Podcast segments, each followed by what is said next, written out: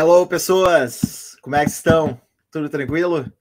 Estamos aí de volta para uma live hoje, uh, conversar no, nesse nosso programa do Cosmo Políticas. Foi uma live meio marcada de, de sopetão, assim, né? Devido a, ao fato triste, né, de que o, o Jean-Luc Nancy nos deixou né, essa semana. E, e, dada a importância dele, e, enfim, né, dada toda essa, essa relevância que ele, que ele teve na formação de muita gente, é, eu achei que seria legal a gente aproveitar esse espaço filosófico, né, que tem sido predominantemente ocupado pelo, pelo Ilan e pelo Tom, né, com, com vários debates, a Damares, a Bárbara, né, uh, eu, enfim, né, me habilitei para tocar um Cosmopolíticas uh, em função do, do Nancy, né? Esse filósofo francês uh, que a gente vai tentar aqui dar umas pinceladas na, na obra dele, né? Então, uh, uma boa noite para todos nós e vamos lá, né? Então, vamos, vou colocar os nossos convidados aqui na tela. Uh, então, hoje a gente conta com a Gabriela Lafetá, que não é uma especialista em Nancy, né? Ela faz questão de, de, de destacar mas uh, ela vai me ajudar a mediar aqui, né? A gente trabalha juntos, Derrida, né? Nos conhecemos num, num grupo de estudos sobre espectro de Marx, né? E a gente sabe que a gente vai falar bastante sobre isso, né? O, o Nancy está muito na vizinhança do, do Derrida, então uh, seja bem-vinda, Gabriela, né? Obrigado por ter aceitado o convite para estar aqui conosco hoje de noite. Obrigada, Moisés. Obrigada pelo convite. Obrigada a todos. Boa noite. Vamos nessa. E dois amigos, né? Dois amigos. É... Vou começar, vou, vou, vou, seguir o protocolo acadêmico bem, bem de canto, né? É, uhum. Começar pelo mais distante, né? Que é o Jonathan Farrado, né? O Jonathan Fajado, né? Em, em, português aqui, né? O Jonathan, ele é um amigão, queridaço. Tem uma galera que ficou felicíssima, Jonathan, em saber que tu ia participar da, da live, né? O, por exemplo o Matheus Uchoa, o Carlos, o, o Quinho, né? Todo mundo ficou empolgadíssimo de, de, o Pan, né? Ficou empolgadíssimo de te ver de novo. O Jonathan foi nosso colega na PUC do Rio Grande do Sul. Ele é colombiano, né? E fez o seu mestrado e doutorado aqui é, em Porto Alegre, na PUC, é, e trabalhou da Derrida e, enfim, outros autores, né? A questão da animalidade no seu doutorado. E obrigado, Jonathan, por estar aqui conosco.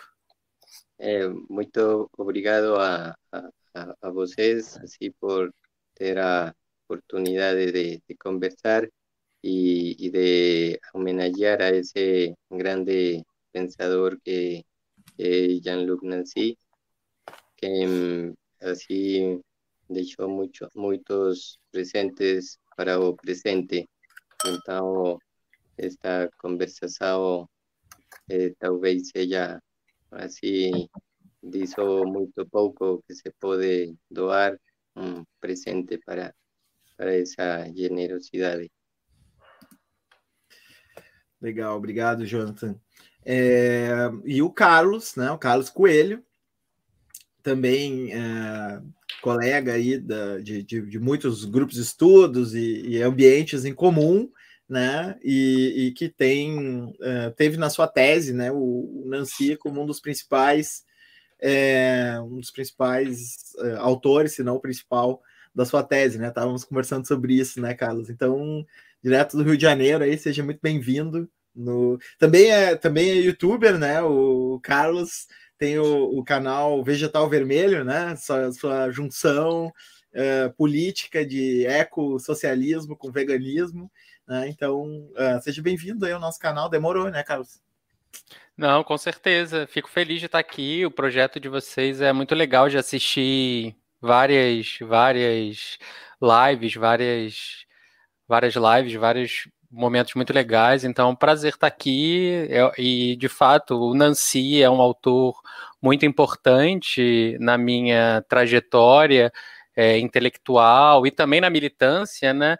Que esse espaço do Vegetal Vermelho é um espaço de militância, de antiespecismo, E o pensamento do Nancy, assim como a desconstrução, foram centrais assim nesse, nessa construção. Então, é um autor que eu estou sempre lendo, que eu dou cursos sobre, e que eu acho que ainda é muito pouco lido e que merece ser mais lido e mais discutido, porque, enfim, é, é um pensador que traz vários temas que são absolutamente atuais, né?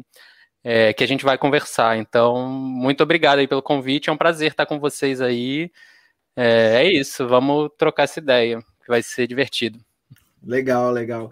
Eu, eu vou dar uma uh, uh, depois assim uma sobrevoada em alguns trabalhos, né, do Nancy que eu conheço. Eu também estou longe de ser especialista em Nancy, né? Tenho uma leitura dele uh, meio atravessada, assim, justamente muito mais pela, pela forma muito potente que ele lia o Derrida, né, como um dos digamos assim, né, falando sinceramente, um dos poucos filósofos que entendeu mesmo Derrida, né, e que fazia comentários sobre a obra do, do Derrida. É, então, assim, eu tenho uma leitura um pouco atravessada, mas eu tenho uma ideia geral, assim, de alguns, alguns trabalhos e fases, né, do trabalho dele, então eu vou tentar sobrevoar junto com vocês essas, essas ideias. Assim. Mas antes disso, eu queria começar por uma pergunta mais, mais trivial, assim, né, que é basicamente é, como que vocês chegaram na obra do Nancy, né, qual, qual foi o primeiro contato com a obra do Nancy, o que que, o que, que chamou a atenção uh, de vocês em relação à obra do, do Nancy, assim, a ponto de despertar o interesse de fazer mais leituras daquele autor, né? Às vezes a gente chega num autor e, e basta ler meia dúzia de páginas para a gente ver que não é o caso, né? E outros o contrário, né? Outros basta ler, a gente, a gente lê duas ou três páginas e já vê, poxa, esse aqui eu vou ficar muito tempo com ele, né? Então eu queria saber uh, o que que, como, como é que foi o primeiro contato de vocês com a obra né, do, do Jean-Luc Nancy. Vamos inverter a ordem agora começar pelo Carlos, então. É, então, é, eu foi, foi um pouco uma crise que eu estava tendo no meu mestrado ali, né? Eu fiz o meu mestrado, eu estava estudando hermenêutica, eu estava estudando o pensamento do Paul Ricoeur, fenomenologia, relação com o estruturalismo, Dilthey, Laimar, e no meio do meu mestrado eu, a, o, o, eu estudava muito eu, eu, esse tema esse tema todo assim era, era um pouco sobre Paul Ricoeur, mas tinha sempre no fundo ali o pensamento do Saussure, assim, que sempre foi um autor que eu leio desde, desde o começo da minha graduação e até hoje. Dou aula sobre Saussure, sobre estruturalismo, é algo que é, que é bem central na minha formação. E eu entrei, eu descobri o Derrida no meio do mestrado e eu virou tudo de cabeça para baixo. Assim, eu pensei, gente, a leitura é, eu, eu cheguei a, a fazer no final da minha dissertação meio como um esforço para conseguir concluir aquilo, porque já não fazia mais sentido para mim uma, uma, um embate ali das leituras que o Riquet e o Derrida faziam, do Saussure e tal. Eu comecei a ler bastante o Derrida. E eu fiquei capturado ali pelo pensamento do Derrida. Mas junto com o pensamento do Derrida, por um acaso, né, pesquisando, lendo, vendo bibliografia, bibliografia, eu achei um livro que é um livro super raro, assim, uma tradução de um texto do Nancy que eu tenho até aqui. Eu acho que não está aqui, ele está numa pilha de livro ali, não vou conseguir pegar, que é o Corpus, que é o Corpus, que é um ensaio curtinho, a tradução portuguesa, eu achei no estante virtual no Rio de Janeiro, na esquina, tava, tava, era um cara que estava vendendo na Tijuca. Não sei como aquele livro foi parar ali. E eu comprei aquele livro.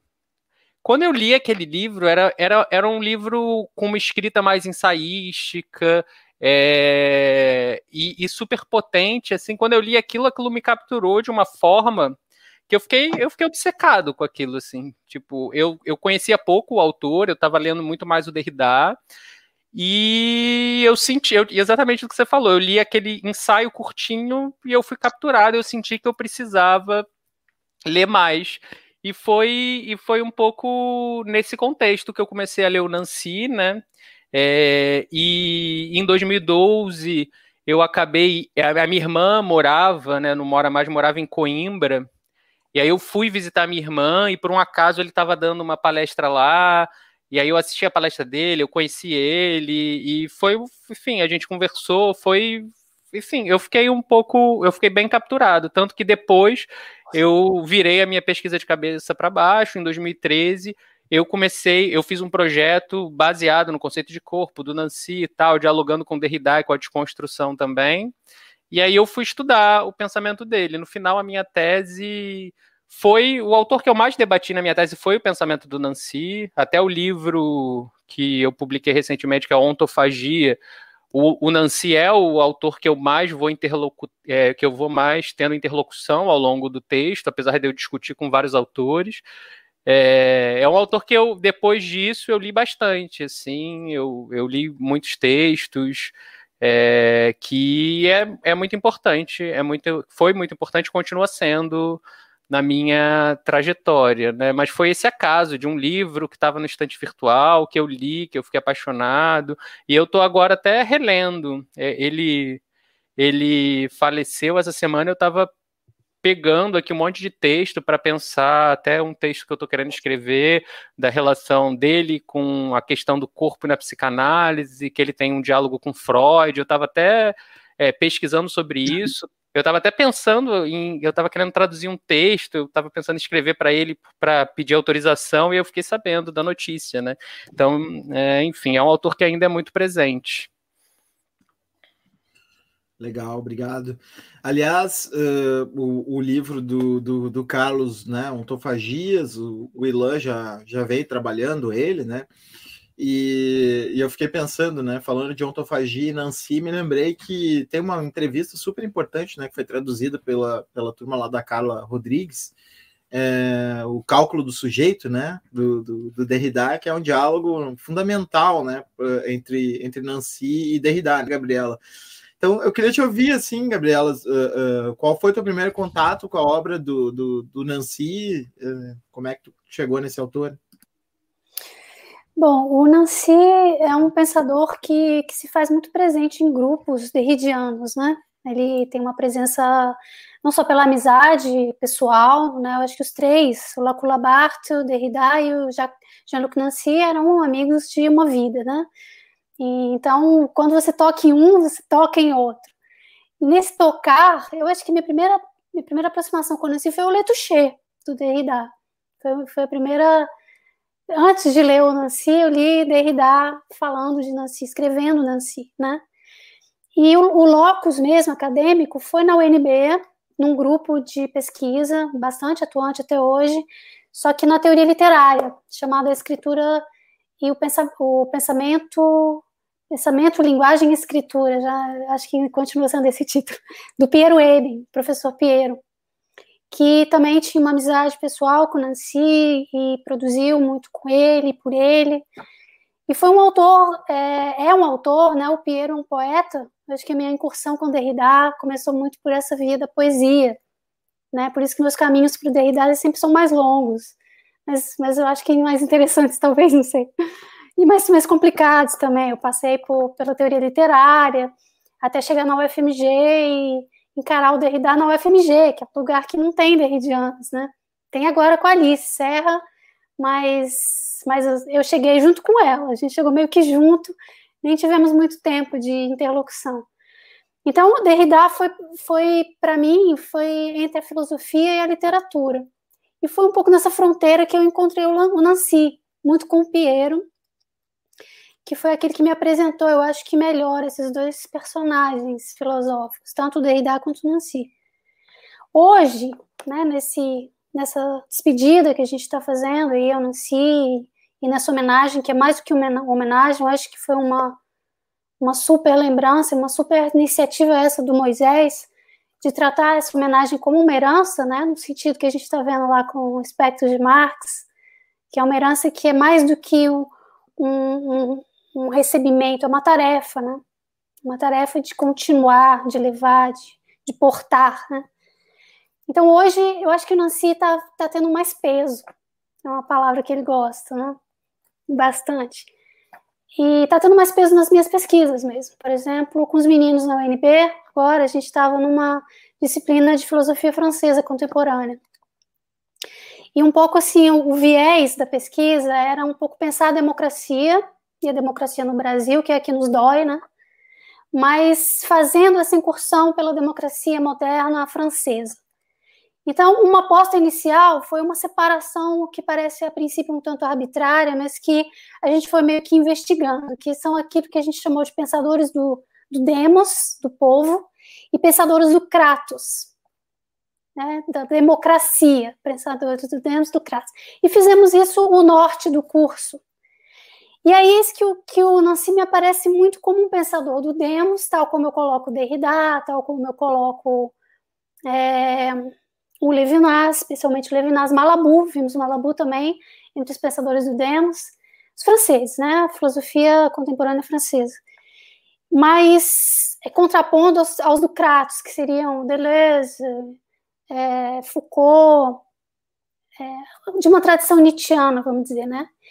E o Nancy é uma figura central aí, me parece cada vez mais, porque ele, ao mesmo tempo que ele é um pensador da comunidade, do demos, né, do comum, e isso é muito caro a ele, é um filósofo que tinha no comunismo não uma, um lugar político, mas um lugar ontológico, né, lembrando disso. Isso, isso é, é muito preciso no Nancy.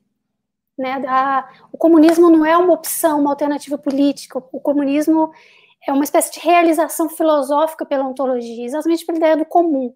Então ele é um pensador do demos, mas ao mesmo tempo ele lida com o corpo.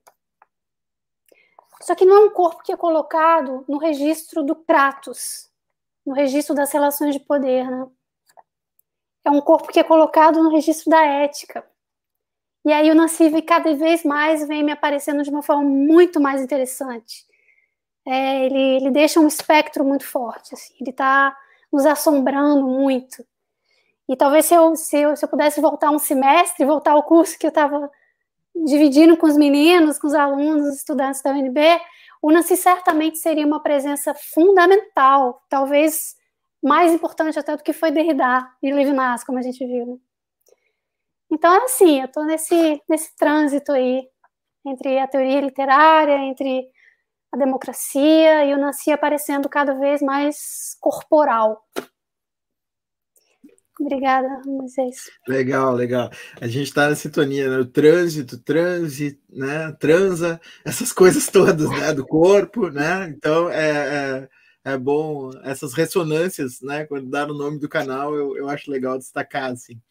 É, Jonathan, é, bom, Jonathan, é, sim, o Matheus já, já deu sinal aqui que tá, tá te assistindo aí, né? Todo o pessoal com saudade de te escutar. O Jonathan é um cara que ele não almoçava, né, para comprar livro do Nancy, né? Ele, ele, ele chegava no, no, no, nos congressos lá, não tinha onde ficar no congresso, ia dormir na rua, mas é, não tinha braço para carregar né, as quantidades de livro que ele comprava, né, de Derrida, Nancy, enfim. Então, prazerzão tá te, tá te recebendo aqui, Jonathan. E, e eu queria saber, né, desse teu contato com o Nancy, né? Como é que foi a tua primeira, tua primeira impressão do Nancy? E, enfim, conta essa história que é uma das poucas que eu não que eu não escutei tuas até hoje, né? Entre tantos papos que a gente já teve. Ah, bom, obrigado. Eh, aproximação eh, foi na, na, na Colômbia, quando estudava na licenciatura de Filosofia e Letras em, na Universidade de Nariño. Ali, através da, da amizade, eh, foi possível eh, chegar até o, o, um, um livro que se chamava A Comunidade Desobrada, e, e assim foi possível eh, essa aproximação a, a, essa consideração de um pensamento em comum, eh, que não é suscetível de apropriação exclusiva, mas que, que, abre a, a, ao, ao ser em comum, né? Então, de, eh, essa foi como, como uma primeira aproximação, mas já mesmo um contato, né? Como, como se me, me fala na, na pergunta, né? Assim, eu senti isso no, no corpo ao ler um, um texto que estava em uma revista, um texto escrito por Nancy que se chamava eh, de Hiperión, que era dedicado a, ao, ao Hölderlin. E, e, e então foi, foi o, o que me, me, me pegou pelo corpo, digamos, né? E, então, essa leitura. E, y, y, sentir né, essa, essa alegria do pensamento daí em diante. Bom, eu vou começar essa. A gente vai começar esse, esse percurso né, na obra do, do, do Nancy pelas minhas lentes uh, bem restritas, né? Vocês podem ir acrescentando tópicos que eu porventura me esqueça, né? Mas eu queria começar por um livro que eu acho que foi o primeiro livro que eu li mais sério, assim, o Nancy.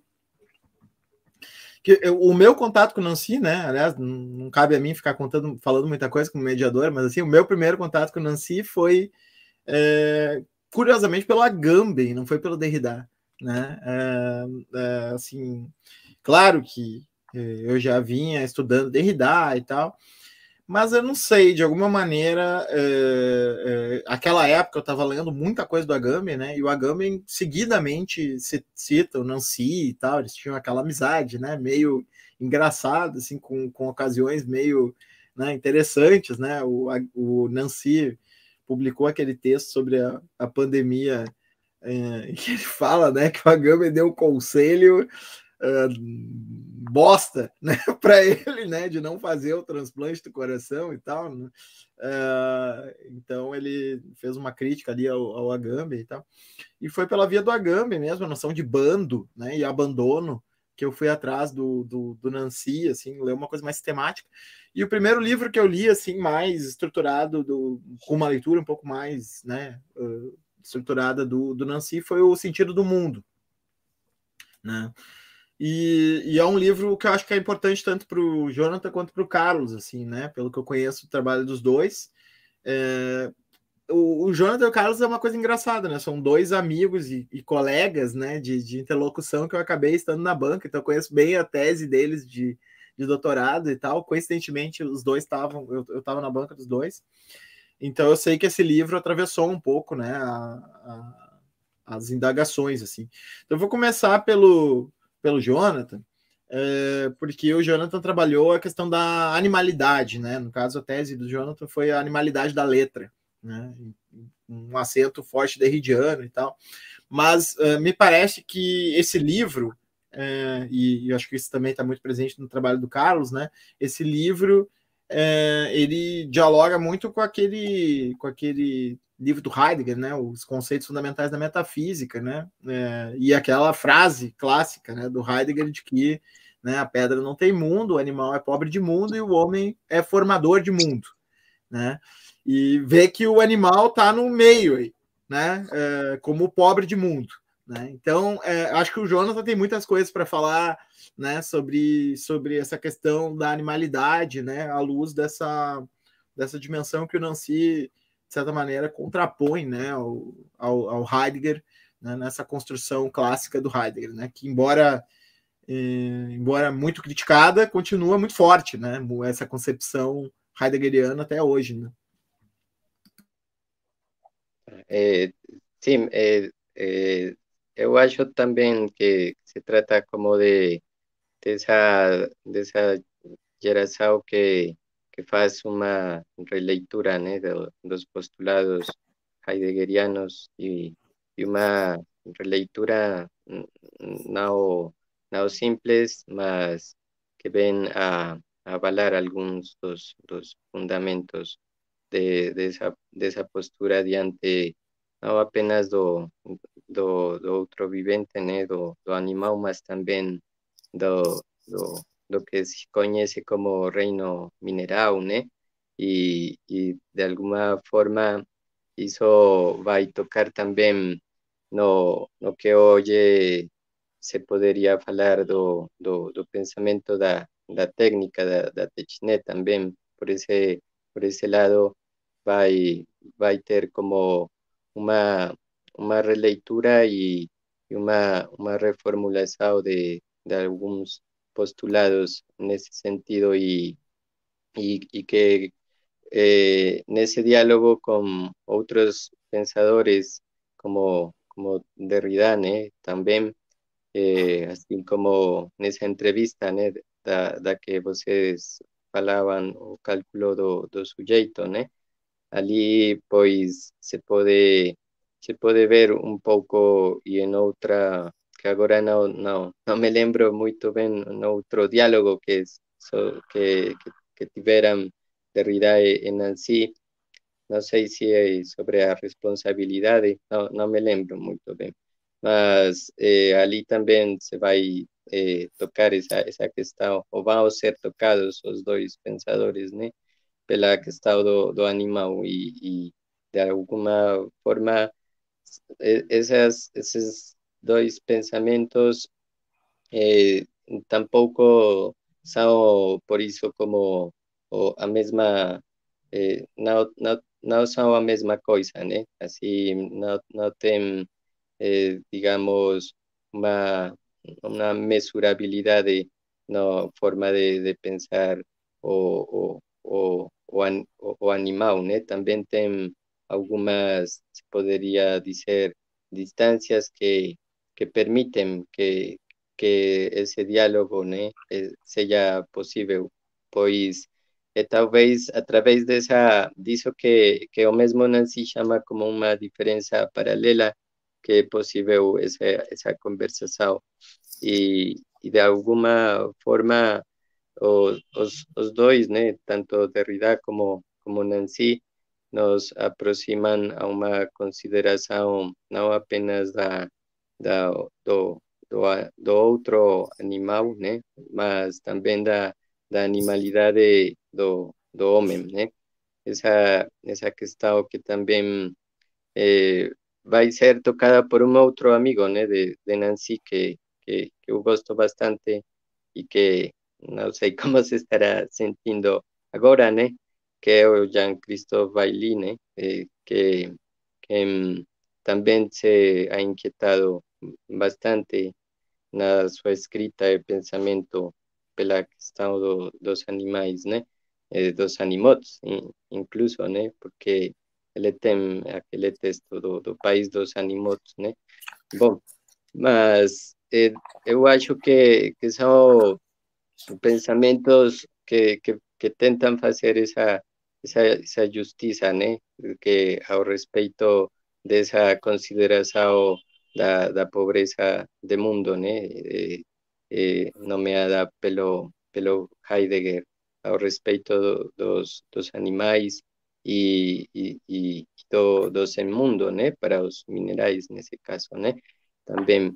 E, e essa justiça que vai misturada com uma justeza, né? uma justeza na escrita e no pensamento de deles, de Nancy e de, de Derrida, né? também ao respeito de, de essa abertura do sentido do mundo, né? essa abertura interminável do sentido do mundo que implica a comparecência com outros seres vivientes e, e, e, e não viventes?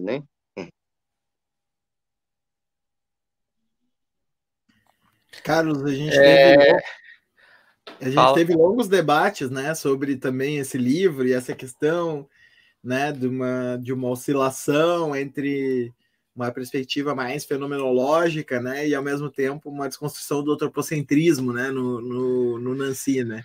Então é uma questão que eu sempre me interessei muito de, de conversar contigo e queria te ouvir também. É, eu, eu, fico, eu, eu fiquei surpreso até, eu achei muito legal como esses encontros aleatórios, no final das contas, têm um sentido por trás, assim, porque eu não sabia que esse era o tema da tese do Jonathan, então eu fiquei, eu quero até ler, porque a questão do animal me veio depois, né? Tem uns três, dois anos que me veio muito forte e é algo que eu estou pesquisando agora. E para mim é muito claro que me veio como uma consequência a prática, a militância, tudo veio com uma consequência da, do, do sobre o que eu estava escrevendo. As coisas que eu estava escrevendo, que eu estava escrevendo sobre, discutindo sobre a partir do Nancy, sobretudo, e esse livro está incluído, e essa crítica que você está colocando, me fez modificar as minhas práticas cotidianas, porque me fez repensar esse primado do mundo, da linguagem e da centralidade do humano, e me, me, e me ver, para falar numa linguagem derridiana também, né, e de me ver visto pelos outros existentes, não só humanos, mas não humanos, e também minerais pelas estrelas, pelos fantasmas, por todas essas coisas. Isso está ali no Nancy, e para mim foi uma virada de chave tão rápida que pra, tá tudo na minha tese. Eu não falo a palavra animal, mas está tudo lá, assim, todas as coisas que eu falo e tal, tudo, tá tudo lá, só que eu não falo a palavra animal. Então eu fico feliz de saber, porque o, o Jonathan é uma pessoa que eu admiro muito, assim, que eu gosto muito, do, das vezes que eu vi falar, do trabalho, e eu não sabia disso, eu vou querer sabe, que eu vou querer ter contato com essa tese aí. E é, é, a, a, Gabriela falou um pouco do, da questão do comunismo, do comum no pensamento do Nancy, que é absolutamente central. É, é, tem uma história engraçada porque o, o, Nancy e o Badiou, eles têm uma, eles tinham, né, assim, tem um pequeno, uma rivalidadezinha, eles se encontram em eventos públicos e um fica alfinetando o outro eventualmente, e o Badiou diz uma coisa numa, ele disse numa conferência uma vez, é, na verdade foi, é, foi numa palestra que ele deu, que foi até publicada depois, sobre o pensamento do Nancy, que ele diz que o Nancy é o último comunista na França. E ele diz isso de maneira irônica, assim, alfinetando, né? Porque o Badiou vai ter a hipótese dele, a ideia de construir o comunismo, e o comunismo, é, num certo sentido, é um primado ontológico, né? Um ponto, é um ponto de partida para o Nancy. Então ele, ele faz uma essa pequena brincadeira, né? Ele diz que é o último comunista na França. E é, agora talvez não sobre mais nenhum, né? Talvez ele, ele tenha sido o último. E esse livro é muito, é muito importante, né? E tem muito a ver assim um pouco com as nuances da relação entre o Derrida e o Nancy, e como os dois, é, ao mesmo tempo, têm uma perspectiva muito próxima a tal ponto que o, o, Derrida chega a dizer que não, eu concordo com Nancy, as coisas que ele fala, eu concordo com ele, né? Mas, contudo, a gente tem uma diferença de estilo. o que, que isso quer dizer para o Derrida falar isso, né? Tipo, ele admira, ele tem ali uma. É, eles têm um projeto que, que, de fato é muito próximo, mas ao mesmo tempo tem uma diferença de estilo. E essa diferença de estilo faz toda a diferença, né? Faz toda a diferença é, apesar deles estarem no mesmo campo. E tem um texto que, inclusive, eu, eu, eu emprestei para um aluno antes da pandemia, e eu espero que ele esteja guardando com muita segurança, né, que é o Voayu, o Vadios, que é muito interessante que o Derrida, quando ele vai falar lá da questão da democracia e da liberdade, ele começa, ele vai discutir com um texto do Nancy, ele vai falar assim, ó, o Nancy, é, quando alguém vem trazer temas como sentido, mundo, é, signo, liberdade. Eu falo, não, não. Ele diz, não, eu não, não, não quero. Eu prefiro não, eu vou desconstruir isso, eu vou produzir um novo conceito, uma nova palavra. E o Nancy diz, sim, eu vou falar sobre o sentido, eu vou falar sobre o conceito de mundo, eu vou falar sobre o conceito de liberdade, eu vou tratar desses temas eu vou enfrentar eles.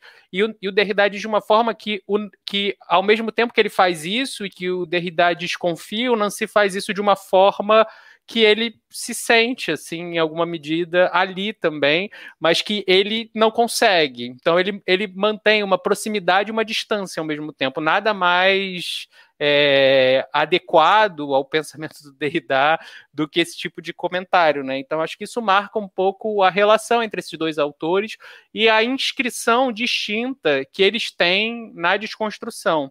E é muito clara essa diferença de estilo é muito clara. O Nancy tem os textos que são mais ensaísticos também, que são bem menos acadêmicos, mas de toda forma ele tem uma escrita mais barroca, é um, é um, é um outro, é um outro for, é uma outra forma de fazer filosofia. Isso tem a ver com essa afirmação dos conceitos tradicionais. Um filósofo inscrito na tradição, na, na tradição, nessa herança da desconstrução, que se propõe a escrever um livro que se chama O Sentido do Mundo. Né? Por si só, isso é é ambíguo, né? É bastante ambíguo. Mas o interessante é que ele, assim como Derrida, ele tem uma, uma herança, um debate muito forte com Heidegger, né? E o interessante para ele é, é, é, justamente deslocar esse conceito de mundo que está implicado no pensamento heideggeriano, né, que tem a ver com Dazai, com Seraí, que por mais que não seja humano, é justamente esse ser que existe ao compreender o seu próprio estatuto ontológico e que isso tem a ver com a ideia de linguagem, né? E a partir disso se produz uma hierarquia de quem tem mundo e quem não tem mundo ou quem tem pouco mundo. Isso produz uma hierarquia. E o Nancy quer romper com essa hierarquia. Né? Ele chama isso, ele diz que a gente vive, né, nesse texto, a gente vive o fim do mundo do sentido. Né? A gente vive o fim do, do mundo do sentido, e o fim do mundo do sentido abre espaço para a gente pensar o sentido do mundo. Para a gente pensar o sentido do mundo. E aí o sentido não está mais dado pelo Dazai, mas o sentido é o próprio mundo que se constrói de maneira imanente, ou para a gente falar no vocabulário mais do Nancy, de maneira transimanente. E de uma transimanência, né, que essa que, é, que aí a ideia de transimanência é a ideia de uma transcendência que opera no interior da imanência, que é a alteridade que vai atravessando, esburacando todo esse mundo, né, que é um mundo esburacado, num certo sentido, ou, sei lá, no termo da ontofagia, é um mundo com muitas bocas abertas, né, um mundo de devoração, de, de que vai sendo devorado.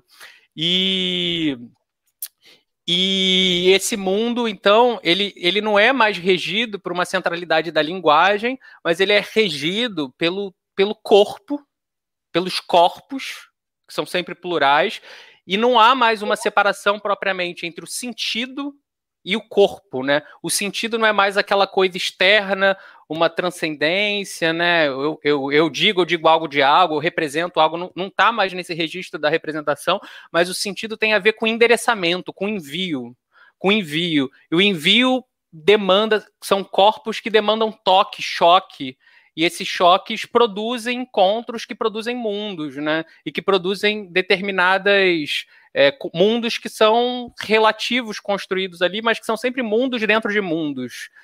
Mundos dentro de mundos dentro de mundos, assim, né? É...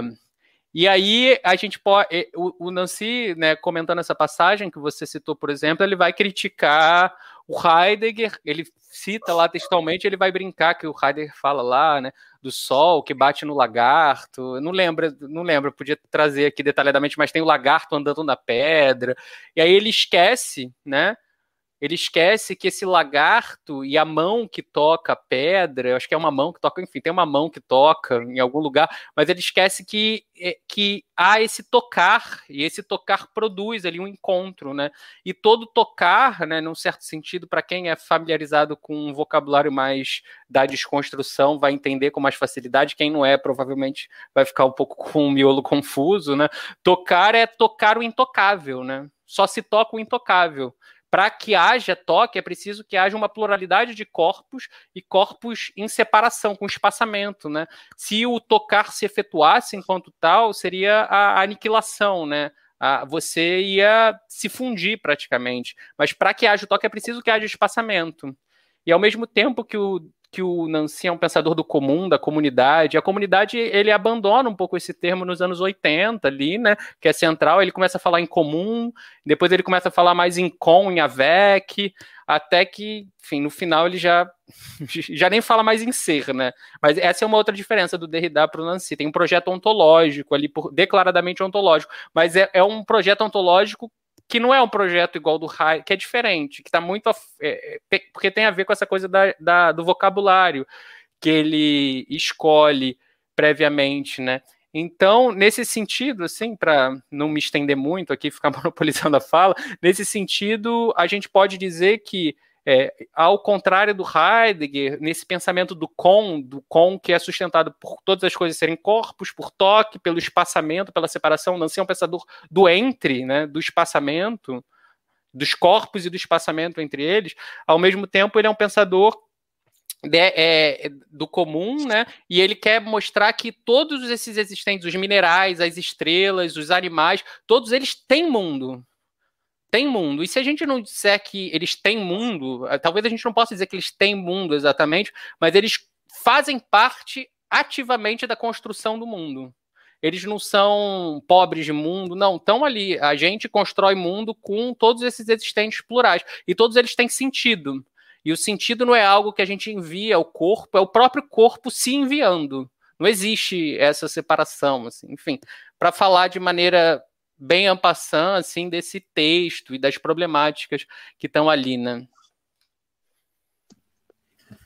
Sim, eu fico pensando, uh, fiquei pensando muitas coisas, né, enquanto tu falava, mas uh, um, duas ou três delas, né, são que uh, primeiro, Derrida, né, Gabriela, falava que o Heidegger, e, e aqui tô, tô, tô, brincando que o pessoal tá, tá, tá chamando o teu grupo de leitura aqui do Ser e Tempo e tal, comparecendo na caixa de comentários aqui o, os estudantes do Ser e Tempo, né? É, que o Heidegger um, era, era mais perverso, não é, não é essa palavra que o Derrida usa, né? Mas assim, era mais perverso porque é pior ser animal do que ser uh, pedra, né? No caso do Heidegger, né? Porque o, o, a pedra, pelo menos, não tem acesso ao mundo, né? Pior é o animal que acessa, mas só pela metade, né? Assim, que é pobre de mundo, né?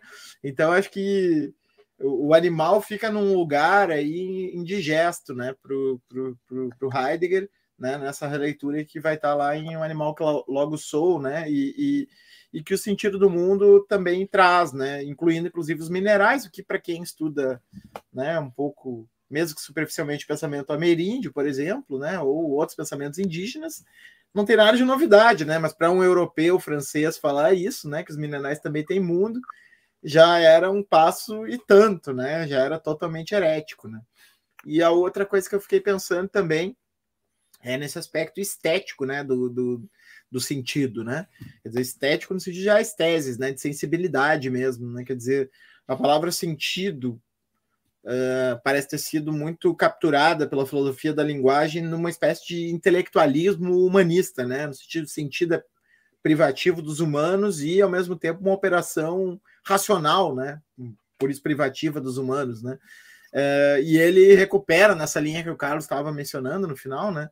esse aspecto corporal do sentido, né? Quer dizer, sentido é o que eu sinto, né? É o, é o sentido, é o que foi sentido naquele dia, né? É o que eu senti quando tu falou, né? E, e, quando a gente pega esse sentido do sentido, né? A gente pega uma dimensão fortemente corporal, né? Corpórea, né? Uma coisa que está ligada ao paladar, ao tato, né? Ao olfato, à, visão, né? Aos sentidos.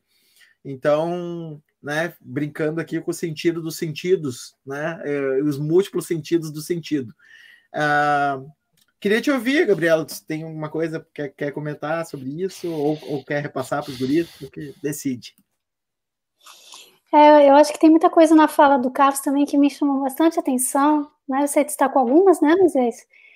É, a fala do Jonathan também, a questão da animalidade, para mim, é central, sempre foi. Tá? Acho que foi um, uma porta de entrada para Derrida foi o a sua última, o seu último curso, né, o seminário Abeço Soberano.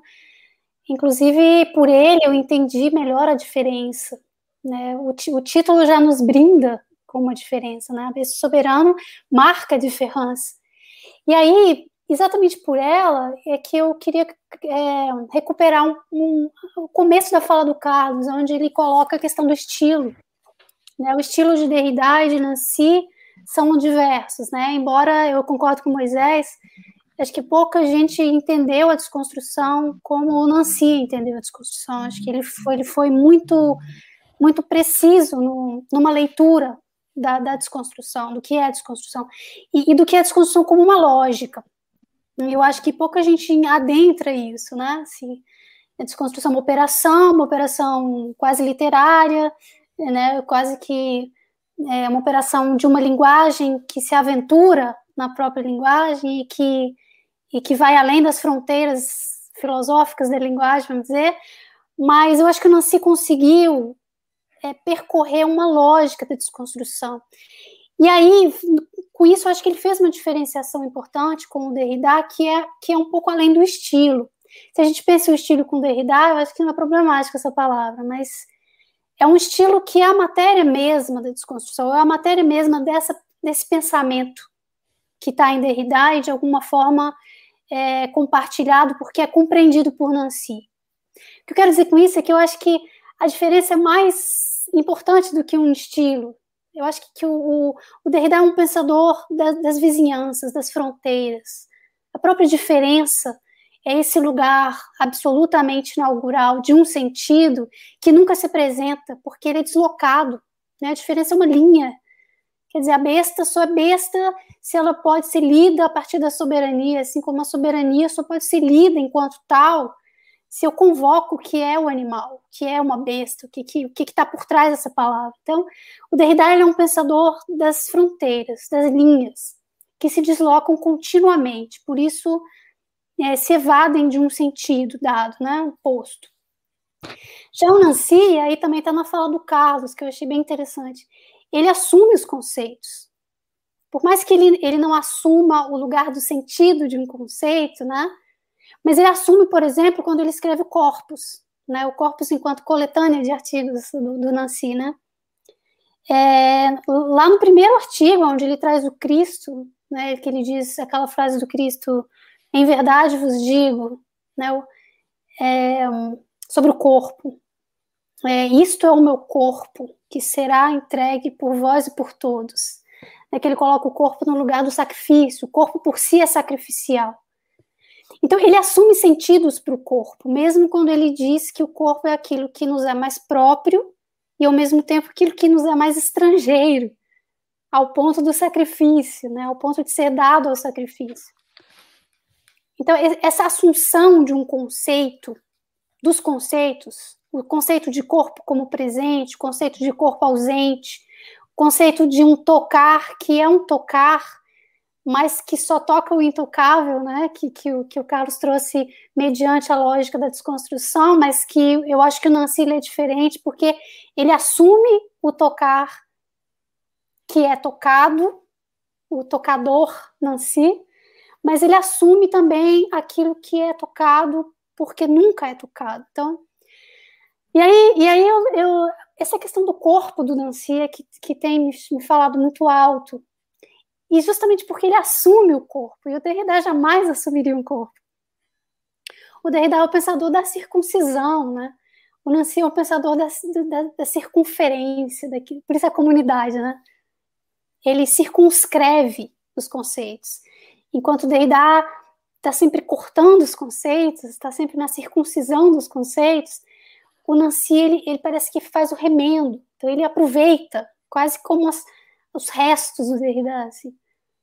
E aí eu acho que, que a questão do corpo me fala alto, né? O Moisés trouxe a questão dos ameríndios, e, e, me foi, me foi assim, uma, como uma lembrança também, acho que a partir do comentário do Moisés, da fala, primeiro do Jonathan e depois do Carlos, né?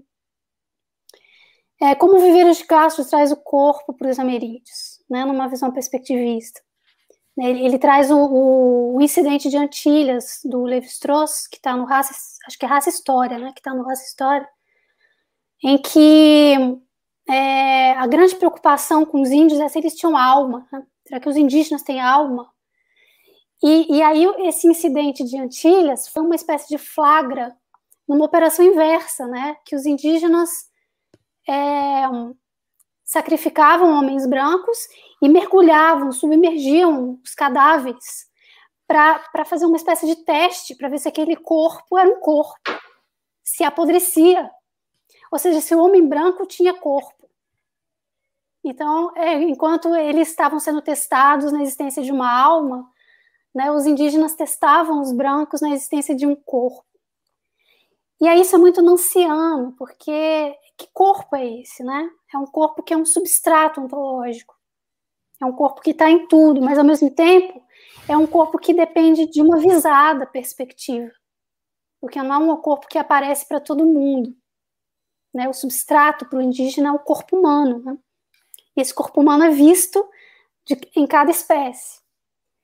E aí me parece uma operação, me parece uma operação tão anciana essa, não sei por que me ocorreu esse esse trabalho do Viveiros, né, em torno desse, desse trato perspectivista com o pensamento indígena, ameríndio.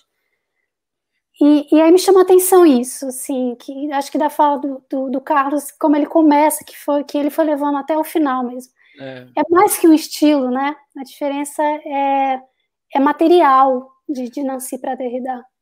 É, eu, eu escrevi na minha tese, inclusive, falando do conceito de corpo no Viveiro de Castro e relacionando com Nancy. Assim, eu, eu cheguei a, a fazer essa interlocução no certo sentido. Eu posso. Quer, o Jonathan quer falar ou eu posso começar mesmo e depois. Já vou respondendo, então. Depois, vamos lá. É, eu, eu, eu, eu não concordo muito com essa diferenciação, assim, não. Assim, eu, eu acho que quando a gente diz que é uma diferenciação de estilo, nesse sentido da desconstrução, a gente já diz que não é só de estilo, né? Automaticamente, né? Porque alterar a forma implica uma mudança radical do conteúdo, assim, né? Mas eu, eu, eu, é assim, acho que é uma questão de vocabulário. Talvez a gente tenha uma diferença de vocabulário também de leitura, assim como Nancy e o Derrida tem uma diferença de vocabulário de leitura, né?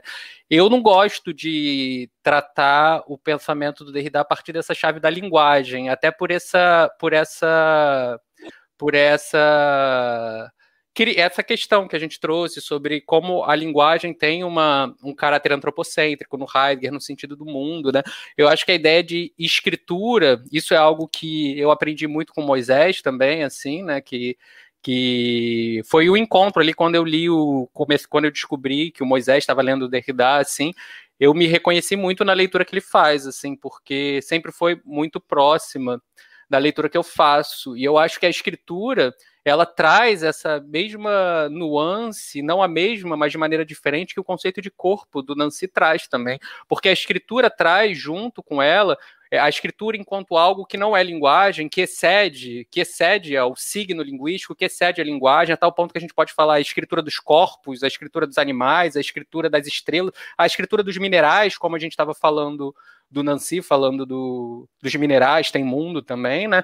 A, toda a escritura, né, esse movimento de suplementação, de afastamento, ela é também inscrita. Então ela, ela é uma inscrição também, ela é uma marca também. Então ela está sempre nesse esse espaçamento, ele se dá sempre num, num, corpo, num certo sentido. Mas o Nancy, mas o Derrida não vai falar em corpo propriamente. Mas o Nancy traz o corpo. E eu acho que o, o, se a gente for fazer a gente pode trazer vários temas que são centrais na obra do Nancy, que é o conceito de conceito de corpo, conceito de comunidade, mas o que une todos esses conceitos é o conceito de entre. Ele é um pensador do entre também. Ele é um pensador do espaçamento também e sobretudo, né? A tal ponto que a gente não pode, quando ele fala do corpo, e ele fala do tocar, a gente não pode falar de corpo sem falar, né, da, do espaçamento sem falar do entre. Há, há corpos no plural sempre. Essa ideia de transimanência é justamente essa trans, é, é, é, a ideia de que há uma imanência, porque não há sentido fora do mundo, não há sentido fora do mundo, tudo está aqui, tudo são corpos, mas esses corpos é isso, eles são esburacados, assim, e isso é a condição de que haja corpo. Não existe um corpo, não pode existir. A condição de que haja corpo é que hajam corpos e que eles estejam separados, num certo sentido. Então, é um pensamento do espaçamento, da distância, sobretudo, assim. E essa é a temática, essa temática é central, né? Eu acho que o livro mais importante do Nancy para mim, assim, né? É, eu sempre fiz uma leitura é, mais focada em tentando encontrar ali é, o que é essa ontologia do Nancy, assim, né? Para mim, o livro mais importante, que não é o mais famoso, o mais famoso provavelmente é, a, é La Communauté des Ouvriers, que é difícil traduzir, né? É, em, em, espanhol é a comunidade desovrada, que o Jonathan falou, né? Em português é a comunidade inoperante, mas não, são traduções boas, assim, não, não tem uma tradução para esse, esse texto. Esse é o mais famoso, provavelmente por causa do, de, do debate com o Blanchot e tal, mas eu acho que o mais importante é o être singulier pluriel, que é o ser singular plural, que é justamente para ele ele pensa ali, traz uma ontologia do corpo também, mas ele vai pensar sobretudo essa relação entre o singular e o plural, né? E como um corpo se singulariza.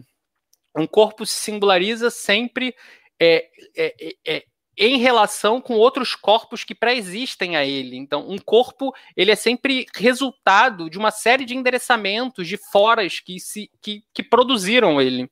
Então, o corpo ele é sempre produto de uma série de encontros, né? É, a gente poderia dizer encontros lendo. Eu, é, no, no, meu livro eu leio um pouco esse, esse texto do Nancy em diálogo com materialismo aleatório e materialismo do encontro do alto sério. Eu acho que tem ali uma interlocução, né?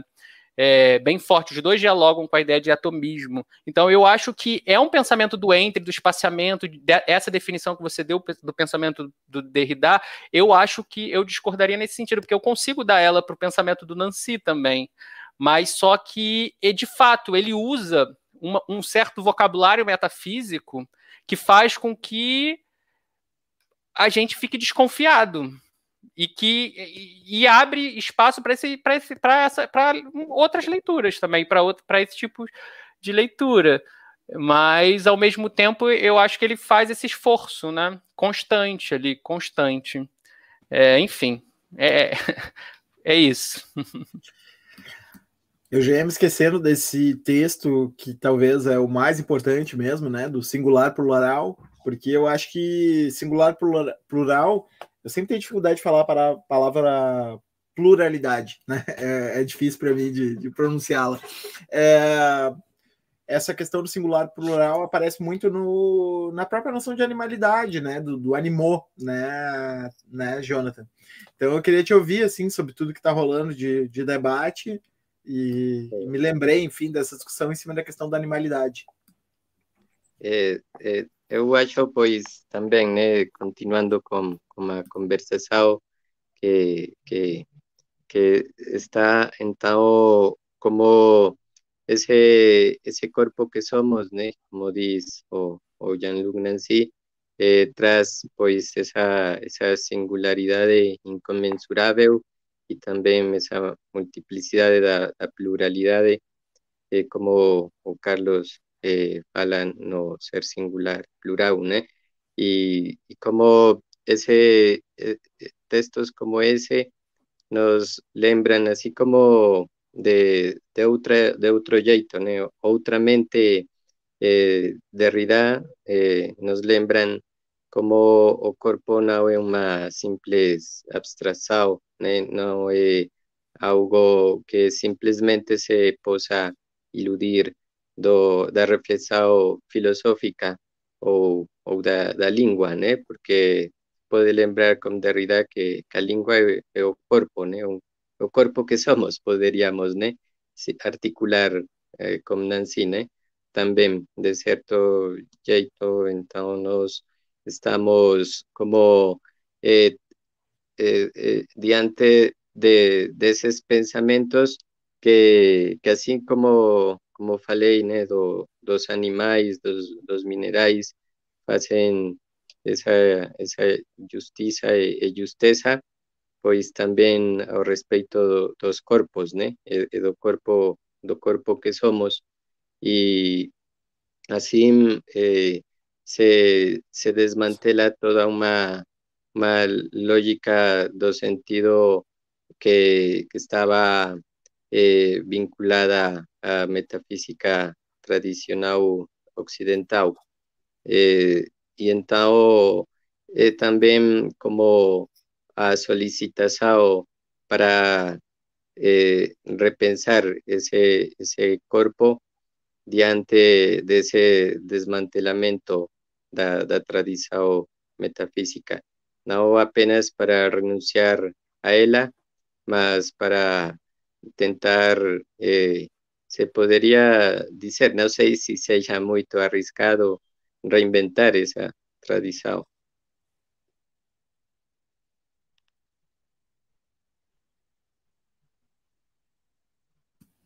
Bom, eu tinha pensado na gente durar mais ou menos uma hora e meia, né? Então ah, a gente tem mais meia hora ainda de papo e eu queria abordar nessa meia hora dois textos do Nancy, né, que são textos muito políticos e que, que eu acho que são extremamente relevantes para a gente pensar o momento atual, né. É, um é um texto que, como a Gabriela mencionou lá no começo, né, é uma parceria com o, o Lacula Bart, né, que ela mencionou como um dos, um dos outros interlocutores desses dois, né, que é o texto o mito nazista, né? Eu acho que esse texto, aliás, é um dos poucos livros do Nancy traduzidos em português, né? É, o, a própria, a própria uh, ausência de obras traduzidas de Nancy em português mostra o estado da pesquisa atual. Exato, esse aí mesmo, né, Carlos? Uh, mostra o estado atual das coisas, né, em termos de pesquisa de Nancy, né? Enquanto que em espanhol a gente encontra, né, fartamente, né? Muitas traduções. Claro que o mundo uh, hispanohablante, né? É um mundo muito mais, né? Muito mais polos de tradução, né? Porque, enfim, pode, pode ser traduzido no México, na Argentina, na Espanha, enfim, né? Mas um, é muito pequena a, a quantidade de, de, traduções em português da obra do Nancy, né? Então tem esse livro Mito Nazista, que é um livro que, particularmente, eu tenho que dizer que eu retomei ele, né? O último artigo que eu escrevi, que acabou de sair, né? Tá no Prelo, é, acabei de mandar para a revista, e esse vai ser publicado porque foi por encomenda, né? Então posso, posso anunciar ele, porque ele vai sair, né? É, envolve, uh, envolve né, para pensar esse, esse fascismo contemporâneo, uma retomada desse livro do mito nazista, né? E eu acho um texto super relevante da gente conversar, né? E o outro texto, daí a gente pode deixar para a próxima rodada, não sei, né? Eu, porque assim, sempre é meio constrangedor, porque eu não perguntei para vocês quais livros, vocês leram, né? Então, o cara sempre pode dizer, fala sobre o livro tal, e a pessoa não leu, né? E aí coloca a pessoa numa uma, uma saia justa, né? Então, assim, eu não quero, né? Não quero causar isso, né? Então, eu já vou colocar algum outro na roda, né? que é o, a desconstrução do cristianismo, né? Que eu acho que, enfim, também é um aspecto né, essencial da obra do Nancy, né, esse, essa questão né, da desconstrução do cristianismo, né, ou, a gente poderia dizer, né, o cristianismo como uma religião desconstrutiva, né, a religião que se desconstrói, né. Então, se vocês toparem, eu queria uma primeira rodada sobre esse livro do mito nazista, né, e depois, então, uma rodada para a gente discutir essa questão do cristianismo lido à luz do, do Jean-Luc Nancy, né? Vou começar pelo, pelo Jonathan e depois a gente vai para os outros aí. Hum, tá bom. É, primeiro, pois, é, eu, eu lembro quando lia a tradução para o português, né, do mito nazista, que eu gostei mais da, da tradução feita pelo professor Marcione Seligman que, que, que, que a tradução feita para o, o espanhol.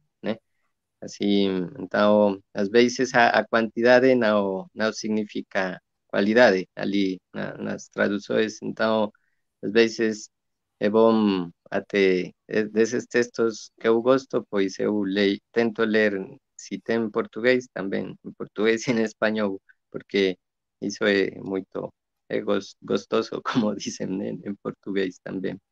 Essas, esse, essa partilha das vozes, né, das línguas no pensamento.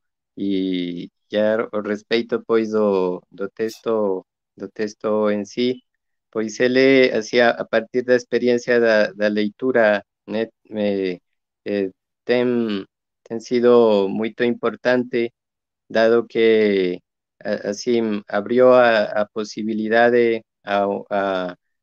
a, a, a não pensar que, que o mito é simplesmente algo do, do, do passado mais longínquo, mas os, os mitos têm um, um poder e uma, uma, uma fascinação ineludível nas, na história do, do século XX até nossos dias. Eh, por isso não se pode simplesmente eh, eh, ter uma interpretação passiva do, do que ele implica, desse, desse re, renascer das forças da terra e do sangue, que tem a ver também com não apenas esse momento histórico, mas também com essa refundação dos fundamentalismos que até nossos dias nos atinge. Então, eh, esse é um texto que é, é, muito bom para, para, para nossos dias, eh, porque não apenas vai falar desse contexto, eh, desse contexto singular que, que foi o, o, o, o, o nazista, mas também vai, vai vai trazer luzes para o contexto das sociedades do nosso tempo. Então, se pode dizer que, que esse mito nazista, ao mesmo tempo, se poderia interpretar como está falando também desse mito da, da civilização, né? o mito do, do civilizado e, e o mito do, do comunitarismo que implica esse, essa civilização e esse ser civilizado. E, e então é também in, interessante como, como eh, esse texto em si já para o, o contexto das discussões filosóficas nas quais eh, nós conversávamos acá na, na, na faculdade de, de filosofia, eh, eran como en un contexto de ver cómo eh, as reflexões desse livro, junto com a comunidade de Sobrada, nos permitiam um outro pensamento da, do comum, né, da, da comunidade para além e para quem do comunitarismo ou de, desse imanentismo ou transcendentalismo na, no, do, da, da eh, vinculada a esse pensamento da, da, da comunidade. Então, de alguma forma, eh, esse, esse texto também me, me permitiu, assim como, como ver essa, essa, essa possibilidade também de, da, da parceria com o, o Philippe Lacoulabart, ¿no? Eh, entre Jean-Luc Nancy Philippe Lacoulabart y, y, y, ver esa, esa, curios, eh, ese, esa curiosidad, esa extrañeza que a veces es como un pensamiento que se da como a, cuatro manos, ¿no? O, hizo como en un diálogo. Yo apenas había visto eso pues con Deleuze Guattari ese tiempo, ¿no? Después ver esa otra posibilidad de conversar, de dialogar a partir de él, ¿no? de, de Philippe Lacoulabarte y de, y de, de Nancy y, y, todo lo que hizo también tras para un, un, un pensamiento de, de posguerra, ¿no? también que tenta traer ese reflejado de un pensamiento en efecto, ¿no? Eh, no sé si se dice así en, en, en, en portugués, ¿no? En, efecto, ¿no? un pensamiento en efecto que, no ilude as, as, as urgências, né, as iminências do, do, do presente. Né? Assim, é, isso é o que, que eu sinto desse, desse texto. A mim me chamou muita atenção, assim, uma na, na, na, releitura né, desse texto, à luz do, do é, é, muito louco, né? Porque a primeira vez que eu li esse texto era 2013, 2012, por ali, né? Quer dizer, eu estava na pesquisa para minha tese, que eu defendi em 2013. Né? Uh, então era um texto interessante, mas era um texto, né? Uh, enfim, né? um texto que precisava conhecer, mas não era um texto essencial, né? Agora, quando a gente olha o que está acontecendo no mundo, né? Aí o texto adquire assim um vigor né, muito, muito assim, trágico, né, num certo sentido, né? E, e essa, essa relação uh, entre uma espécie de, de, de, de um, um, mito, que ao mesmo tempo é um mito que não é nada abstrato, né? É uma coisa que me chamou a atenção, assim, né? Quer dizer, um mito que se conecta numa raça, né? É, porque teoricamente, né, o pensamento ele tem essa característica, né, de, de se abstrair e, portanto, né, se mostrar capaz de se reproduzir, né, se iterar, né, para falar deidianamente, né. E, e, ali é um pensamento que parece que resiste a, a se abrir, né, se cola numa certa condição, né, e, e esse é um aspecto que para mim me chamou bastante atenção. E, e outro aspecto que me, também me chamou atenção é, é, a questão que eles colocam, né, de, de o nazismo ter sido um mito inventado, né, como o Jonathan falou, né, o mito é de agora, né, quer dizer, não é essa coisa do tradicionalismo, né, de, de, de achar que tem lá uma ancestralidade, né, europeia para se recuperar, né, não, né, tem essa coisa da ancestralidade pagã, né, do nazismo, então, não, não, é um mito inventado, né, no caldo da modernidade, é, o nazismo, né, então eu acho que isso também é um aspecto que problematiza um pouco uma certa oposição simplória né, entre modernidade e barbárie, né, que, que muitas vezes percorre essa leitura né, de, de, de, do nazismo. Né? Então, não sei, Gabriela, se tu quer comentar alguma coisa a esse respeito desse, desse, desse livro. Eu acho que esse livro ele, ele suscita uma discussão. Eu não sei se é, não sei se é central, para mim é central, assim, né? Que é com respeito a uma certa ambiguidade que o mito traz, e aí seguindo um movimento mais derridiano do que nanciano, que diz respeito a, a um tudo dizer, assim, um mito como relato, né, como narrativa mesmo. E a gente sabe como que esses pensadores, né, o Lacan Barthes, o Nancy, o próprio Derrida, eles, eles lidam com esse material narrativo que, que é o mito. E, e, aí, e aí me chama a atenção uma ambiguidade, porque, porque se por um lado a narrativa mítica ela é fundacional, e, e para isso ela tem que guardar uma espécie de cadeia de segredos, né, como o dar a morte, o dar a morte é um bom exemplo, o mito abraâmico, por exemplo, ele se, ele se faz com um mito fundacional a partir de, de, de uma de, uma de uma permanência de, de muitos não dizeres. Há muita coisa que não pode ser dita para que o mito permaneça vivo. Né? Tem o segredo de Deus para Abraão, que Deus nunca disse ao certo o que, que ele quer, né? é, um, é um teste, é uma prova, é um sacrifício, o que, que é. Depois tem o segredo de Abraão para Isaac, que é interessante porque na tradição islâmica Abraão não mantém o segredo para Ismael, mas para Isaac ele mantém. Depois é o segredo que Isaac mantém para Sara. Então, todo mito ele é atravessado por segredos, né? O Dona Morte fala da Dona Morte fala isso, é o dar a morte, né? Ele vai traçando esse esse segredo que compõe uma lei. A lei ela só se faz em nome de um de uma narrativa que guarda segredos.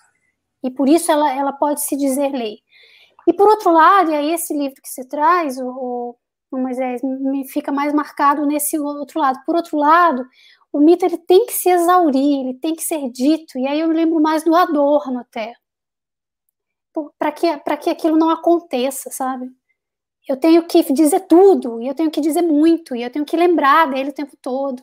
E eu não posso guardar segredo. Tem que ser um relato exaustivo, porque aquele relato ele funda o que não pode ser fundado. Então aquilo tem que ser dito e tem que ser dito exaustivamente. E aí o Adorno tem essa discussão exatamente sobre a questão do progresso e da barbárie, né, que ele, que ele lê dialeticamente, e, e o Derrida vai ler no sentido para que o, o pior não aconteça, que é exatamente a questão do mito nazista, né. Então, ao contrário de um mito fundacional, de um mito narrativo, como o mito abraâmico, né, e como todas as mitologias em torno da lei, que, que o Derrida muito bem é, explora, o mito nazista seria um mito que deveria ser dito muito, em todas as suas nuances, sabe? Quase que como explicitado, para que ele se encerre na narrativa mesma aquilo que a realidade não pode não pode vir à realidade. A realidade não pode consumar. É isso que me, que me, que, assim, me lembra, que me chamou a atenção das discussões em torno desse, desse assunto, desse texto. Né? Carlos, além de tudo isso que eles já falaram, eu também queria trazer uma, outra, uma outra dimensão que polêmica, né, né, em relação a esse livro do mito nazista, é, que é o fato de que essa relação com a terra, né, é, que às vezes aparece né, nesses autores quando falam dessa, dessa experiência nazista, é, às vezes aparece como uma espécie de. É, sei lá, algo que remete imediatamente ao fundamentalismo, né? Mas a gente tem aqui no, no, entre os povos indígenas, né? Ou melhor dizendo, entre todos os povos indígenas do mundo, né? Sejam eles ameríndios ou né, africanos ou né, da Oceania, enfim, né, de qualquer continente, uh, tem uma cola na Terra, né? Aí tem a questão do Latour dos terranos, né? E, e assim por diante, né? Se a gente pega uh, textos aí do Krenak, do Ailton Krenak, né? Enfim, a gente pega toda essa relação com a Terra. Então, acho que uma, uma, das, uma das tarefas para nós, né? É também separar, né? Essa terra, quais são que, o que, que difere, né? Essa terra dos nazistas da terra né, do, dos indígenas. Né? Quer dizer, os nazistas são indígenas? Me parece que não. Né? Parece que eles não são indígenas. Né? Então, acho que também é uma questão aí para a gente pensar. Né? Não, com certeza. Eu acho que vocês falaram, é, é, enfim, fizeram comentários já e esgotaram bastante, assim, o tema central, mas eu posso me repetir um pouco, né? E essa questão que você traz, eu acho que é muito importante. Eu acho que é, e é importante a gente perceber que não é da mesma terra que eles estão falando, né? Porque toda a mitologia por trás é outra, né? Assim, é, é uma outra concepção de natureza, é uma outra concepção de cultura, é, são outras reorganizações, né? A tal ponto que a gente não tem, não tá, eles não estão falando da mesma terra, né? Não estão falando da mesma coisa de maneira alguma. É, e para mim o que o que tá de muito central, o que traz de muito central nesse texto para as questões que, que me são relevantes é justamente e para a obra do Nancy assim, eu acho que é interessante como aí já aparece é, de maneira subterrânea, assim, ou não tão subterrânea assim, mas talvez subterrânea ali marcado na terra ali, né? É uma questão que vai ser central no pensamento do Nancy, que vai ser uma questão que ele está combatendo ao longo de toda a obra dele, né?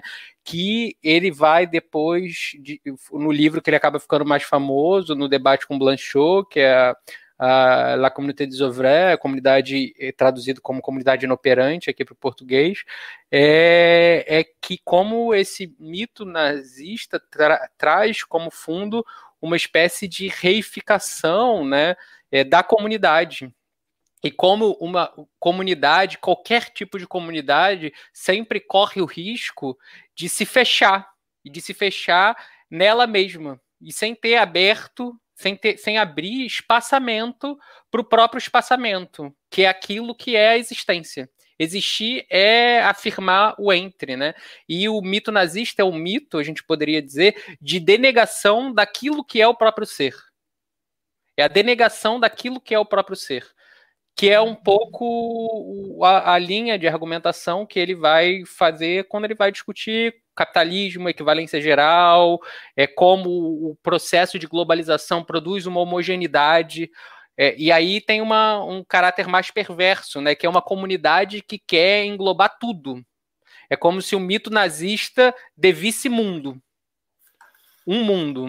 Então, o interessante nesse texto é ele mostrar como essa mitologia se constrói e como ela se fecha ali, né, é, no interior de um mito e e, e, não abre mais espaço. E a partir disso ele vai tentar pensar, né? É, sobretudo no momento histórico que isso foi escrito, os debates sobre totalitarismo, sobre. É, enfim, sobre, sobre totalitarismo, sobre tanto socialismo como o nazismo, nazifascismo. E a, a ideia do comunidade inoperante vem justamente para tentar resolver isso, né? Como é possível fundar uma comunidade que não se fecha em totalidade? E aí a obra dele, num certo sentido, quando a gente fala que o Nancy pensa o comum, é um pouco um esforço de pensar é, é, um, é, uma, é, uma, é uma terminologia que eu gosto de usar sempre, assim, né? Que é a comunidade sem união, é a comunidade sem unidade, é a comum unidade dos singulares plurais, assim, como é que é possível? O ser singular plural é isso. Como é possível ser singular no interior de uma pluralidade? E a pluralidade essa comunidade, ela sempre pré-existe aos indivíduos. Né? Mas o risco é, essa, é, é, é, que essa comunidade se feche e não abre espaço. Por isso que no lugar de imanência, ele vai usar a ideia de transimanência, para que essa imanência nunca se feche nesse totalitarismo e tal, que, que abriria espaço para esse tipo de violência, né? que, é, que é a violência, se para ele ser é ser com, né? Ser é ser com, e ser com não é mais uma estrutura ontológica restrita ao Dazai. As pedras são com as coisas, as estrelas são, os espíritos são, a terra é com as coisas. Então, na medida que as coisas são com, na medida em que aparecer é, é sinônimo de comparecer, aparecer é comparecer. Não existe aparição, apari existe comparição sempre. E comparição é sempre do mais de um. É um termo que ele, assim como Derrida, ele emprega sempre, é sempre do mais de um. Mas o mais de um não é só essa multiplicação, né? O mais de um é, assim como o Derrida, é menos de um também, porque ele nunca se fecha em unidade. Então, a, a aporia, a singularidade do pensamento do Nancy, toda a construção, até o final, até quando ele abandona o, o conceito de ser e não quer mais falar de ontologia, ele está tentando pensar a comunidade. E ele sempre, até o final da vida, ele sempre disse que a questão dele é como pensar o comum como pensar o comum sem cair nesse mito nazista, nessa totalidade e tal. Eu acho que isso é um pouco o pano de fundo assim da obra do, do Nancy. Legal. Então agora eu queria passar o, a última rodada para a gente uh, pensar juntos a desconstrução do cristianismo, né, no, no Nancy, né? Uh, Jonathan? É, tá bom.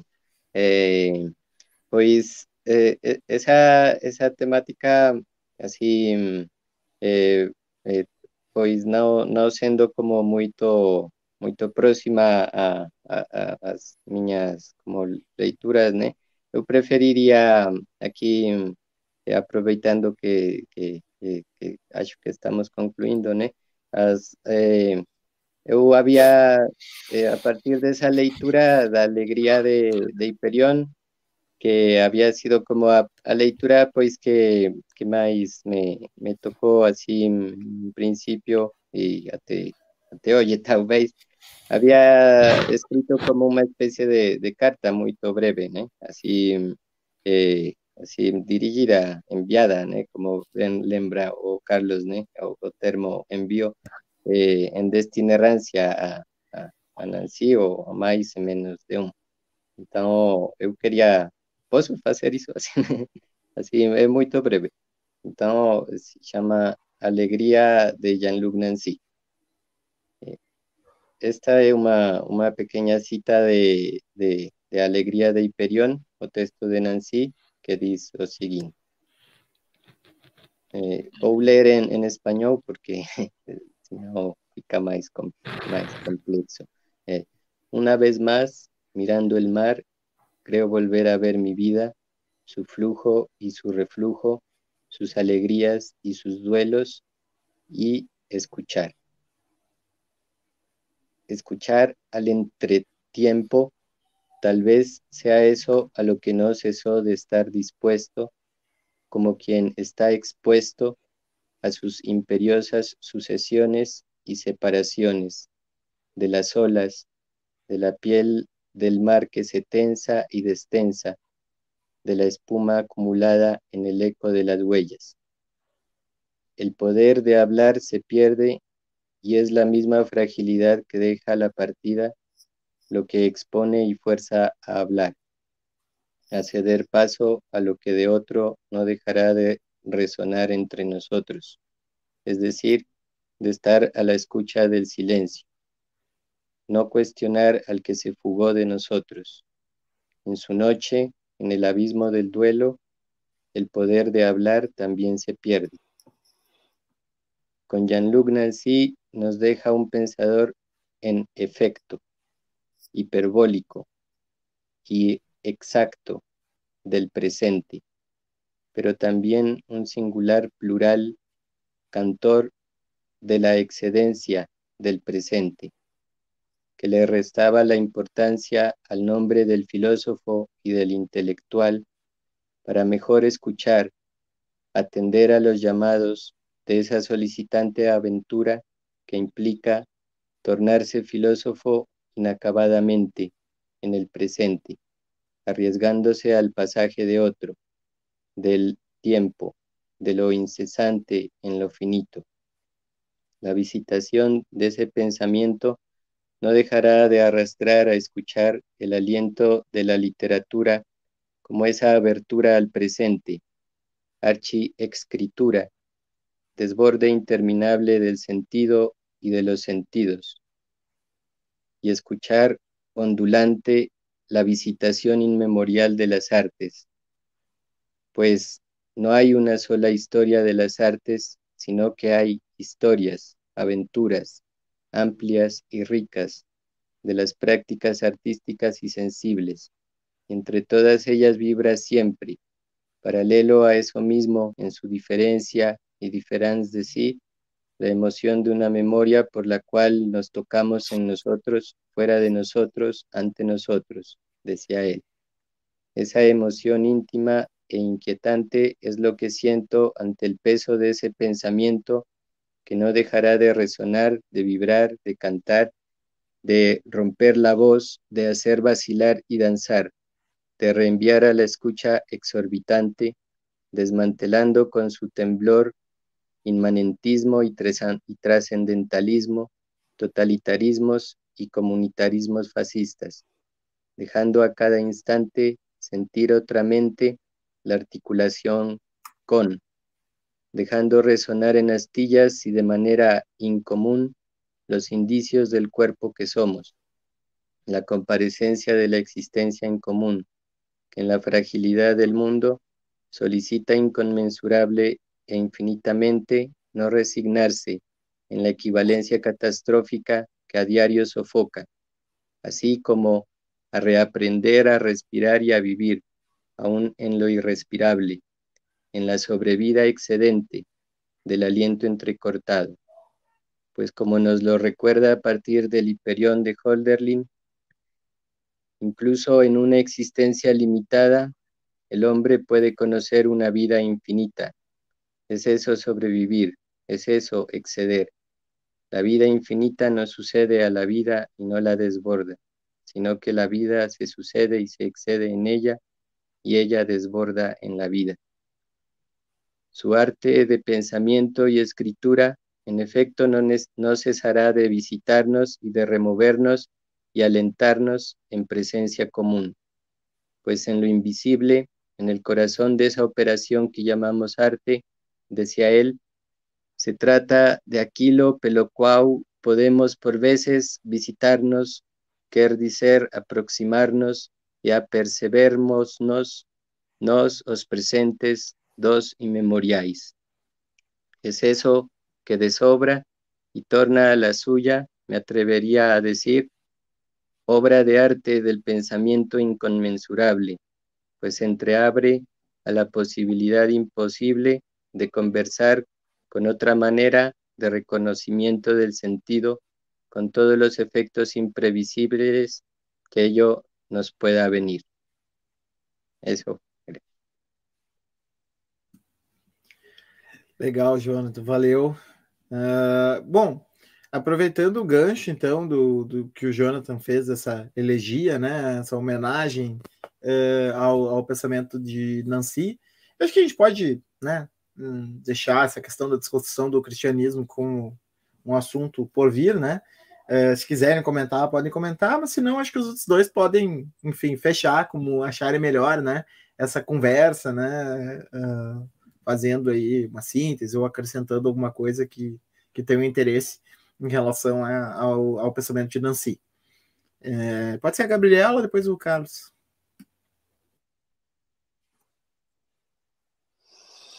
Eu acho que o Jonathan fez um, um belo fechamento aí com, esse, com essa homenagem, com essa elegia. Eu, eu queria agradecer a oportunidade e, na verdade, lembrar, talvez, munida desse, dessa última dica né, do Moisés, de, de falar da desconstrução do cristianismo, é, talvez uma provocação, assim, de, de um certo espectro, já que a gente né, um pouco nesse espectro de Marx lá do Derrida, que eu acho que é um espectro que assombra comumente tanto Derrida quanto Nancy, quanto Laculabar também, os três, assim, que é o Levinas. E aí, quando Moisés traz o tema da desconstrução do cristianismo, e isso se torna complexo, porque não é uma desconstrução direta do cristianismo, né? O Levinas é um, é um pensador judaico bastante tradicional, um leitor do Talmud, né? Não só leitor, mas como um comentador do Talmud mas que propõe à filosofia uma ética muito original, muito fundadora, né, e, e, que é muito confundida com o cristianismo, inclusive, né? Dizem que ele é um judeu cristão, coisa que ele nunca, ele nunca se encontrou muito nesse lugar, não. Mas a questão é de uma comunidade que, de um comum que não é comunidade, né, de um comum que não fecha uma totalidade, acho que a palavra levinaciana é totalidade, é, de, um, de um comum que é feito de singulares e de singulares absolutos, isso é uma marca ética levinciana é, indelével, assim, e, e, que todos trazem. E, e aí o Carlos fala, ah, isso está no Derrida, né? Isso antes do Derrida está no Levinas, isso é Levinas, isso é ética do outro, né? É, é esse o comum que está em Nancy, que está em Derrida. Então, acho que uma desconstrução do cristianismo que atravessa Nancy, Derrida, que não passa por Levinas, eu, eu tendo a achar que é uma desconstrução é, um pouco em falta, sabe? Então, é só uma provocação. Eu acho que o Levinas é um pensador que merecia, assim, ser encontrado nos assombros éticos, especialmente éticos, que rondam o cristianismo e a discussão do cristianismo nesses autores. E agradecer muito, ah, gostei muito de ouvir o Jonathan, que ele trouxe no si, e o encontro, e vocês. E eu acho que o Carlos pode fechar aí para nós, né, Moisés? Obrigado, Gabriela. É, Carlos, tu não vai botar o chapéu? Eu botei o chapéu né? Vamos botar o chapéu aqui em homenagem ao Nancy, né? É, é, quem não percebeu, né? Essa é nossa homenagem, né? É, ao Nancy que gostava muito de chapéu, né? É raro tu encontrar uma, uma foto do Nancy que não tenha ele de chapéu, segurando um chapéu, né? Então, a nossa homenagem ao, ao Nancy aí. Fecha, Carlos. Eu ia esquecer já, né, do chapéu, mas é, ele tá sempre de chapéu, é verdade. Se ele não tá num lugar fechado, assim, ele tá sempre de chapéu. É, não, de fato, a, a, herança, o, a herança que o. Com o distanciamento também, claro, né? Mas tem o Derrida tem uma herança muito forte do Levinas e o Nancy por consequência também, né? A questão da alteridade é uma herança clara, é uma herança clara é muito muito importante mesmo, né?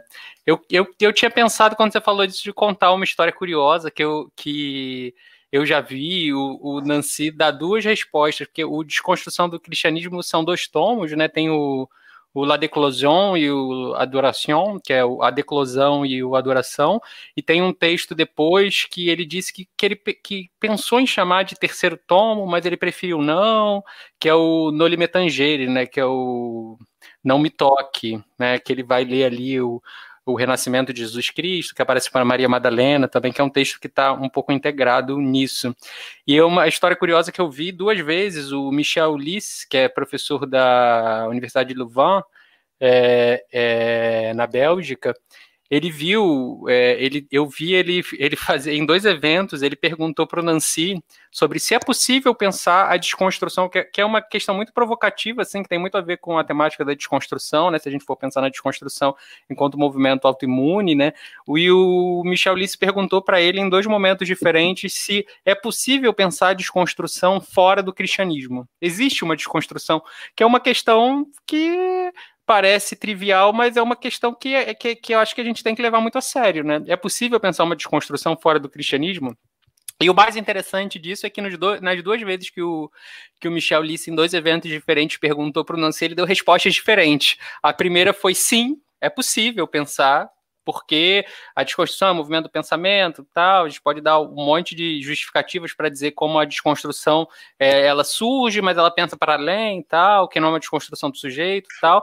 Mas em outro sentido não, porque ao mesmo tempo ela está inscrita nesse tecido muito antigo que a desconstrução vai tecendo, né? Então não é possível a gente pensar a desconstrução. E eu, eu achei interessante essa resposta dupla ambígua que ele dá de sim é possível. E aí no outro evento ele diz não que aparentemente é contraditório, mas eu acho que diz muito sobre isso que é desconstrução, né? Enfim, esse, esses textos são muito são muito relevantes, eles trazem questões bem centrais para o que a gente estava debatendo, né? Sobretudo com a figura do monoteísmo, que, que ele vai discutir mais centralmente, né? Não exatamente do cristianismo enquanto uma totalidade fechada, mas a ideia de, do, da figura do cristianismo como, enquanto monoteísmo que aparece e que produz uma série de, de problemas ali que tem relação direta com isso que a gente estava falando do mito nazismo e com o capitalismo e tal, enfim, tem uma interlocução, tem todo um tema de debate aí que para quem se interessa vale muito vale muito se aprofundar, né? E mas é isso, eu não vou ocupar muito mais vocês falando dessas coisas não. É, fica aí a o convite e queria agradecer pelo, enfim, queria agradecer pelo convite, pela conversa, Gabriela, Jonathan, Moisés, foi ótimo. E adeus, né? Digamos aqui adeus ao Nancy, né? Adeus ao Nancy, ao infinito aí que se inscreve em cada corpo finito, né? É, a ideia da, do infinito que se apresenta no interior da finitude é uma ideia bem central no pensamento dele, né? Então, o pensamento dele, pensamento que é corpo também, né? Porque o pensamento pesa, para o Nancy, o pensamento é corpo, o pensamento pesa, e a gente está aqui um pouco sentindo o peso desse pensamento, uhum. e é isso, o corpo finito dele que acaba, finda, se estende aí ao infinito dos remetimentos que está aqui nos atravessando agora. E é isso, a gente segue, ele segue em memória, e adeus, e obrigado por. e obrigado Vamos... aqui pela conversa. Vamos recortar esse último minuto e todo mundo que é, seguidor do Badiu vai reconhecer onde está a querela, né? Entre, é, exatamente. Entre Danci e Badiu, né? É exatamente ficou, aí, exatamente é, aí. Agora ficou bem nítido, né? O, o, a, onde está o diferendo, né? Entre eles. Mas obrigado, Jonathan, Carlos e Gabriela, foi demais. Isso, agradecer a, a vocês, né, por, por a partilha deste instante e a Mateus también, a Quinho, a Alexandre, a otros amigos la la distancia eh, eh, con los cuales se, se, conversa.